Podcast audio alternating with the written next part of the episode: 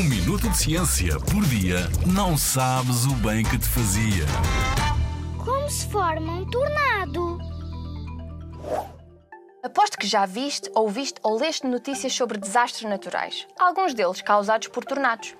Mas será que alguma vez pensaste como se forma um tornado? Ora, eles formam-se quando uma corrente de ar quente e úmida se cruza com outra corrente de ar frio e seco. O ar quente, que é menos denso, ou seja, as partículas que o constituem encontram-se assim mais afastadas umas das outras, têm tendência a subir. Por outro lado, o ar frio, devido à sua temperatura mais baixa, é mais denso, ou seja, as partículas de água estão mais próximas umas das outras, fazendo com que este deixa. Quando estas duas massas de ar se cruzam, elas enrolam-se uma na outra sem nunca se misturarem, dando assim início a um tornado. Chama-se tornado quando ocorre em terra, mas se ocorrer no mar, chama-se tromba de água.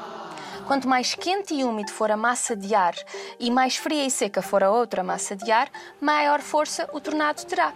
No entanto, se estas condições se alterarem, ele perderá força e acabará por desaparecer. Existem certas zonas no planeta onde é mais comum a formação de tornados. Por exemplo, a região de Tornado Alley, o caminho dos tornados nos Estados Unidos, costuma ter muitos tornados, pois está no ponto de encontro entre as massas de ar frias e secas vindas do Canadá e as massas de ar quentes e úmidas vindas do Golfo do México. Visita a exposição Explora no Pavilhão do Conhecimento em Lisboa e vem fazer um tornado em miniatura. Na Rádio ZigZag, há ciência viva, porque a ciência é para todos.